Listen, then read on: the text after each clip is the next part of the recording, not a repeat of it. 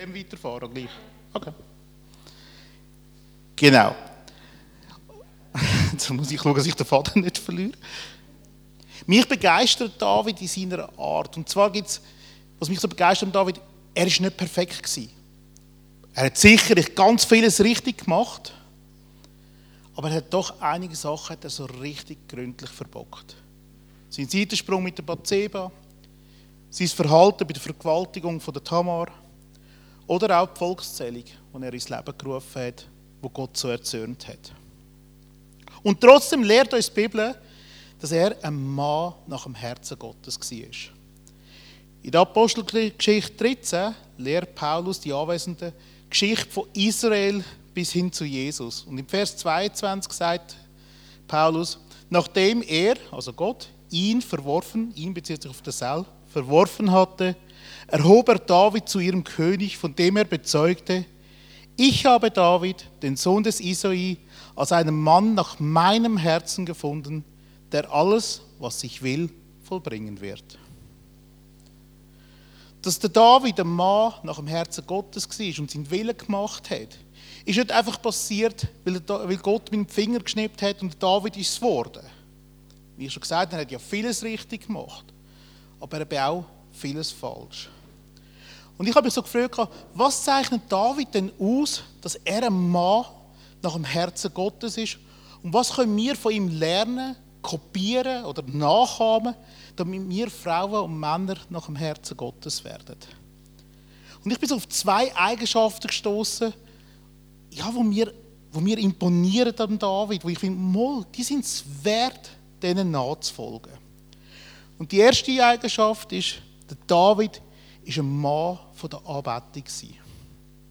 Wir haben in der Bibel das Buch Psalmen, 150 Stück. Es sind Lieder und Gedichte, wo die meisten von David geschrieben worden sind. Und ganz speziell im Psalm 34,2 sagt er, ich will den Herrn alle Zeit loben und nie aufhören, ihm zu danken. Lob und Anbetung sind für David ein Lebensstil gewesen. Und es hat bei ihm keine Rolle gespielt, ob er gerade im Hoch war, im Sieg inne, oder Sorgen und Ängste und Nöte hat. David hat Gott immer gelobt. Und ganz spannend im Psalm 57, das ist ein Psalm, wo David geschrieben hat, wo er vom Saul verfolgt worden ist. Und er war am Ende seiner Kräfte. Er hat dann er gewusst, Saul möchte ihn umbringen. Er hat genau gewusst, die die Angst, verwünscht zu werden. Er hat nicht genau gewusst, welchen Menschen kann ich noch trauen, welchem nicht. Und er schreibt im Vers 5, ich muss mitten unter Löwen lagern, die gierig auf Menschen sind. Ihre Zähne sind Spieße und Pfeile, ein scharfes Schwert ihre Zunge. Und trotzdem, trotz der Bedrängnis und der Not, schreibt er am Schluss vom Psalm, ich will dich preisen, Herr, unter den Völkern, dir vor den Nationen spielen. Und das sagt er, obwohl die Löwen noch über ihm sind. Er ist immer noch in dieser Bedrohung inne. Und trotzdem hat er Gott gelobt. Im Hebräerbrief heißt es, wir wollen nicht aufhören, Gott im Namen von Jesus zu loben und ihm zu danken. Das ist unser Opfer, mit dem wir uns zu Gott bekennen. Und David hat selber gesagt, dass er Gott nichts opfern will, wo ihn nichts kostet. Es ist relativ einfach, wenn alles gut läuft in deinem Leben, all deine Gebete immer erhört werden, du bekommst einen Traumjob über, deine Frau ist liebevoll zu dir, Kinder folgen, ja, dann ist es relativ einfach, Gott zu loben. Wenn alles in Erfüllung geht, wenn es immer super ist. Es ist so richtig und wichtig, dass wir auch dann Gott loben, aber es ist halt viel einfacher. Was ist aber, wenn es eben anders läuft? Du bettest jahrelang für Gesundheit und es passiert nichts. Was ist, wenn du für deinen Partner bettest, dass er doch endlich Jesus kennenlernen es passiert einfach nichts. Du hast das Gefühl, deine Gebet verpuffen irgendwo im Himmel und Gott scheint weder noch treu noch gut zu sein. Was ist denn mit Lob und Preis für Gott? Ich glaube, das ist das, was David so auszeichnet hat, dass er es eben gleich gemacht hat. Auch wenn es ihm so schwer gefallen ist. Und ich glaube, manchmal müssen wir einfach lernen, zu loben und zu preisen, wenn die Mauern von Jericho noch stehen. Der Joshua hat mit den Israeliten, jeden Tag sind sie um die Mauern von Jericho gezogen, sieben Tage lang. Und am siebten Tag sind sie siebenmal rundherum gelaufen. Und dann haben sie Mais gemacht und Gott hat die Mauern einstürzen lassen. Aber ich glaube, es ist wirklich wichtig, dass wir Gott loben und preisen, selbst wenn die Mauern noch stehen. Weil es ein Ausdruck ist von Anerkennung. Und ich glaube, Männer und Frauen nach dem Herzen Gottes sind Männer und Frauen, die beten, loben und preisen Gott, auch in den schlechten und guten Zeiten. Und ja, es gibt eine Situation, wo du von deiner Situation selber so überfordert bist, dass du nicht mehr beten nicht mehr kannst beten. Und ich glaube, dann ist es so wichtig, dass du in einer Kleingruppe bist, mit Männern und Frauen, die dann für und mit dir beten. Ich möchte wirklich Werbung machen für Kleingruppen. Ich finde das so wichtig. Wenn du selber so am Anschlag bist und nicht mehr kannst, dass du Leute um dich hast, die dich dann im Gebet tragen. Und das zeichnet David einfach aus. Er hat immer Gott gelobt und preiset. Das ist eine seiner grossen Stärken. Ich glaube, das ist wirklich wert, dass wir diese Eigenschaft auch in unserem Leben integrieren und probieren, David an diesem Punkt nachzuahmen. Das Zweite, was mich am David sehr beeindruckt hat, er war ein Mann vom Kampf. Im 1. Samuel 17 können wir lesen, wie der David aufs Schlachtfeld auftaucht ist. Wir haben eine Situation gehabt, die Israeliten sind im Krieg mit den Philistern. David, seine Brüder, sind in der israelischen Armee drin Und sein Vater, Israel, schickt ihn und sagt, geh mal schauen, was deine Brüder machen. Bei diesen Philistern war der Goliath, ein Ries. Und er hat quasi gesagt, hey, wenn einer von euch schafft, mich zu besiegen, dann haben wir auch den Krieg gewonnen. Und die Israeliten hatten Angst, sie keinen den Mut gehabt, dem Goliath gegenüberzutreten. Und dann eben ab Vers 34, David sagte zu Saul, dein Knecht hat für seinen Vater die Schafe gehütet, wenn ein Löwe oder ein Bär kam und ein Lamm aus der Herde wegschleppte, lief ich hinter ihm her schlug auf ihn ein und riss das Tier aus seinem Maul. Und wenn er es dann gegen mich aufrichtete, packte ich ihn an der Mähne und schlug ihn tot. Dein Knecht hat den Löwen und den Bären erschlagen, und diesem unbeschnittenen Verlister soll es genauso ergehen wie ihnen, weil er die Schlachtreihen des lebendigen Gottes verhöhnt hatte. Der David hat das verteidigt, was ihm anvertraut worden ist. Kein Leu und kein Bär hat er auch nur ein kleines Schöfchen übrig lassen. Und so hat er auch Bereitschaft gehabt, für das zu kämpfen, was Gott war.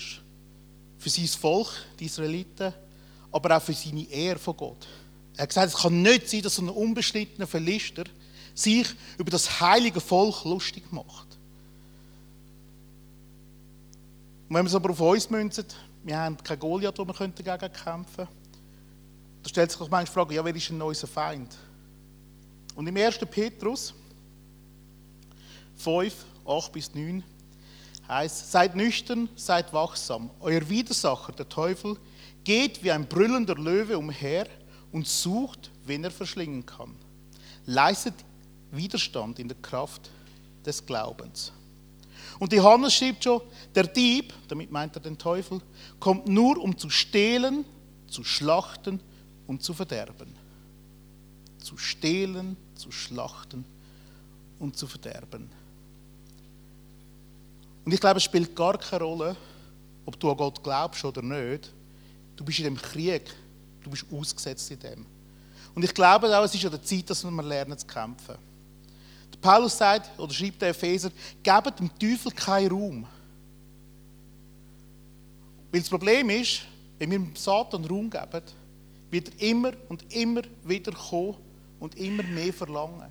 Er wird sich nie zufrieden geben. Er wird immer mehr von uns wählen. Und ich glaube, es ist wirklich wichtig, dass wir lernen, entgegentreten und sagen, nein, Satan, du bekommst meine Ehe nicht über. Nein, du hast kein Anrecht auf meine Kinder. Nein, Satan, ich lasse mir meine Lebensfreude von dir nicht nehmen. Und ich gebe dir schon gar nicht die Visionen, die Gott mir geschenkt hat, Herr.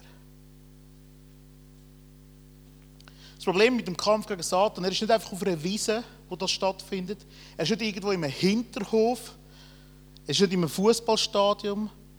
Ich glaube, das ganz große Kampffeld, wo wir Satan gegenüberstehen, ist in unseren Gedanken. Innen. Im 2. Korinther 3 bis 4 heißt wir sind zwar Menschen, doch wir kämpfen nicht mit menschlichen Mitteln. Wir setzen die mächtigen Waffen Gottes ein und keine weltlichen Waffen ein, um menschliche Gedankengebäude zu zerstören. Satan ist so perfid. Und er tut immer wieder so einfach Samenkörnchen in unsere Herzen streuen. Kleine, verlogene Gedanken, die er in unsere Herzen leitet. Und wenn wir ihnen Raum geben, werden die wachsen und größer werden. Und aus diesen Gedanken werden Gedankengebäude und daraus auch Gedanken festigen. Und manchmal ist man versucht zu sagen, ja, was ist so ein kleiner Gedanke? Was kann das schon ausrichten? Aber es ist Wahnsinn, was ausrichten. Das Volk Israel hat wegen einem falschen Gedanken 40 weitere Jahre durch die Wüste müssen laufen. Nur sie angefangen zu sagen, nein, in dem verheißenen Land hat es grosse, starke Männer und ihre Stadtmauern sind so dick. Und der Gedanke hat sich in ihren Herzen festgehalten und sie haben nur weitere 40 Jahre durch die Wüste müssen laufen, wegen einem falschen Gedanken. Lassen wir es nicht so, dass die Gedanken in unseren Herzen Raum nehmen, damit wir nicht nur 40 Jahre durch die Wüste laufen müssen. Aber die Frage ist, wie wehren wir uns jetzt gegen diese Gedanken? Und eigentlich sagt ja Petrus, leistet ihm Widerstand in der Kraft des Glaubens. Und Paulus schreibt Röner, Glaube, Glaube kommt aus der Verkündigung und Verkündigung durch das Wort Christi. Und ich glaube, es ist essentiell wichtig, dass wir unsere Herzen immer wieder mit dem Wort Gottes füllen. Damit aus diesen Gedanken eben keine Gedankengebäude oder Schlimmeres werden kann. Und ich kenne es aus meinem eigenen Leben so gut. Wenn mich etwas mit David am meisten verbindet, ist wohl das, dass ich auch immer wieder Sachen so gründlich verbocke. Immer wieder mal passiert es, dass ich das Böse mache und das Gute nicht tue. Und dann kommen bei mir immer wieder die Gedanken, hey Stefan, du bist es gar nicht wert. Du kannst nichts. Du bist nichts. Deine Bekehrung war gar nicht im Heilsplan Gottes. Und die Sünden, die du begehst, die können dir gar nie vergeben werden. Jetzt könnt ihr euch selber überlegen, was passiert, wenn ich diesen Gedanken Raum geben in meinem Herz. Und es ist so wichtig, dass ich die, die Wahrheit Gottes eben auch kenne. Dass wenn der Teufel sagt, Stefan, du kannst nicht, kann ich ihm ruhig antworten und sagen, doch, mit meinem Gott kann ich Mauern überspringen. Und wenn Satan mir sagt, hey Stefan, du bist es nicht wert, kann ich ihm sagen, doch, ich bin so viel wert, dass er 99 andere zurückgelassen hat, um mich wieder zu suchen, um mich wieder zurück in die Herde zu bringen. Und wenn Satan sagt, hey, das kann dir gar nie vergeben werden, kann ich sagen, doch, schon Johannes hat geschrieben, wenn wir unsere Sünden bekennen, so ist Gott treu und gerecht. Er vergibt uns jede Schuld und wäscht uns rein von jedem allem Bösen. Und wenn er das Gefühl hat, dass ich eh verloren, gehe, verloren bin und eh nicht gerettet werden kann, so kann ich ihm sagen, doch, Gott hat die Welt so geliebt, dass er seinen einzigen Sohn gegeben hat. Und ich bin ja Teil von dieser Welt. Und er hat seinen Sohn gegeben, damit jeder, der ihn glaubt, nicht verloren geht, sondern das ewige Leben bekommt. Ich glaube, es ist so wichtig, dass wir unser Herz mit dieser Wahrheit von Gott erfüllen damit die Samenkörner Satans kein Anrecht in unser Leben haben, dass sie keinen Platz haben zum Wachsen und nicht uns zerstören können. Weil das wird wahrscheinlich passieren, wenn wir diesen Körnern zu viel Raum geben. Und es ist ja nicht umsonst, dass in der Waffenrüstung Gottes das Schwert das Wort Gottes ist. Und das soll man ergreifen. Und ich glaube, Männer und Frauen nach dem Herzen Gottes sind immer wieder bereit, das Schwert zu ergreifen und vertrauen auf die biblische Wahrheit und nicht auf das, was Satan sagt. Sie geben den Körnern von Satan keinen Raum. Und ich glaube, das zeichnet die Männer und Frauen aus. Wir schicken die alle momentan in eine recht schwierige Situation mit dem Corona. Und das ist auch so ein Kampffeld. Und für mich ist das Problem ist nicht einmal das Virus. Und das Problem ist auch nicht, dass wir verschiedentlich darüber denken. Ich sage immer, hey, in einer Kirche, wo 50, 60, 70 Leute zusammenkommen, wirst du unweigerlich unterschiedliche Meinungen haben. Das Problem ist aber, was machen wir mit den Körnern, die Satan streut? Wenn er sagt, hey, Stefan, wie kannst du überhaupt mit so jemandem noch in der Kirche sein? Wie kannst du mit so einem Staatsgläubigen in der Kirche sein? Wie kannst du mit so einem Verschwörer überhaupt zusammen sein? Die müssen doch dir alle auf den Sack gehen. Beim nächsten sagt er, hey, der ist geimpft, das geht überhaupt nicht. Das macht man nicht. Und am anderen sagt er wieder, hey, der ist nicht geimpft, das geht nicht. Und wenn wir mit diesen Samen können, Ruhe geben, äh, Raum geben, passiert es, dass das Virus oder die Frage über das Virus unsere Gemeinde und unsere Gemeinschaft, die ich als heilig erachte, wird spalten. Und das ist mir passiert vor ein paar Wochen. Ich gehe am Sonntag aus dem Gottesdienst raus, ich kann auswählen, die Masken abziehen und sehe einen Kollegen von mir. Er ist 15 Jahre älter als ich. Ich war ganz am Anfang meiner Kirchenzeit mit ihm im Hauskreis. Und wir fangen an, schwätzen über Fußball. Eigentlich harmlos. Und das war gerade an dem Wochenende, wo die Schweiz gegen Italien gespielt hat. Und dann ist es losgegangen. Fußball, Granit Xhaka, nicht geimpft, hat Corona bekommen. Und dann sind die Diskussionen losgegangen. Und das Problem ist, seine Meinung und meine Meinung sind ganz anders. Und wir haben uns angefangen, sinnlos aufzuschaukeln, gegenseitig. Zuerst Argumentationen. Am Anfang haben wir noch ein Stellung genommen zu diesen Argumentationen. Nachher haben wir einander nicht mehr zugelassen. Dann sind die ersten versteckten Beleidigungen gekommen. Und dann am Schluss haben wir gerade noch den Rang gefunden, dass wir einander nicht direkt beleidigt haben. Er ist heim, ich bin heim. Ich völlig frustriert. Leckt mir mit so einem muss ich in der gleichen Kille sein. Ich habe es vielleicht nicht ganz so gesagt, aber so hat es sich angefühlt zumindest. Ich jammer meiner Frau die Hucke voll beim Mittagessen. Und dann komme ich eine Telegram-Nachricht von ihm über. Und er schreibt mir, hey Steff, es tut mir wahnsinnig leid, bin ich so emotional geworden. Es darf nicht passieren, dass die Frage einen Graben zwischen uns zwei reißt, weil dann gönnt Satan. Und ich bin ihm so dankbar, dass er das geschrieben hat.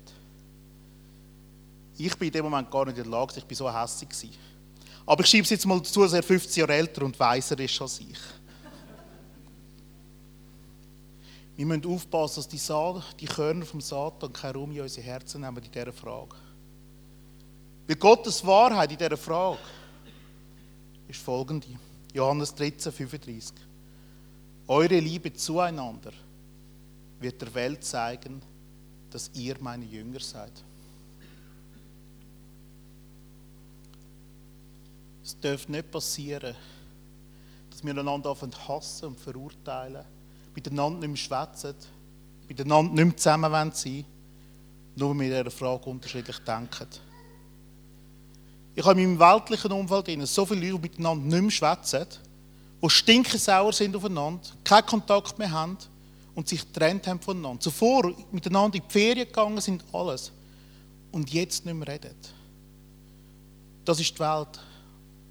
Aber ich glaube wirklich, dass wir berufen sind, einander zu lieben und einander anzunehmen. Weil dann werden wir der Welt zeigen, dass wir wirklich Jünger von Jesus Christus sind. Ich möchte jedes Einzelne bitten, wenn es irgendwie möglich ist und an euch liegt, dass wir das beherzigen. Dass wir liebevoll zueinander sind, als Zeugnis an die Welt. Dass wir es eben anders lösen, auch wenn unsere Meinungen total unterschiedlich sind. Ich glaube, Männer und Frauen nach dem Herzen Gottes sind Männer und Frauen, die arbeiten im Hoch wie im Teufel. Und ich glaube auch, dass Männer und Frauen nach dem Herzen Gottes Männer und Frauen sind, die immer wieder ihre Herzen mit der biblischen Wahrheit entfüllen und durch giftige Körner vom Satan keinen Raum geben. Amen.